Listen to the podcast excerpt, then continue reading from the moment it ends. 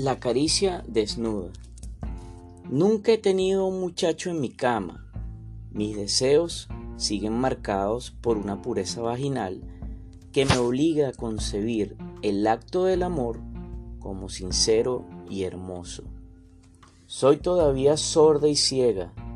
La idea de una pasión mezclada con deseo carnal, la necesidad de saciarse del otro, todo me es ajeno. Tal vez las cosas sean más complicadas de lo que me imagino.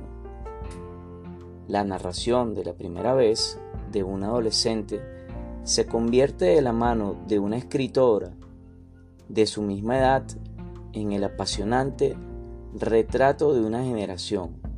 La caricia desnuda es una novela que ha revolucionado las letras francesas y su autora, Carmen Brandley, una digna sucesora de Francois Sagan.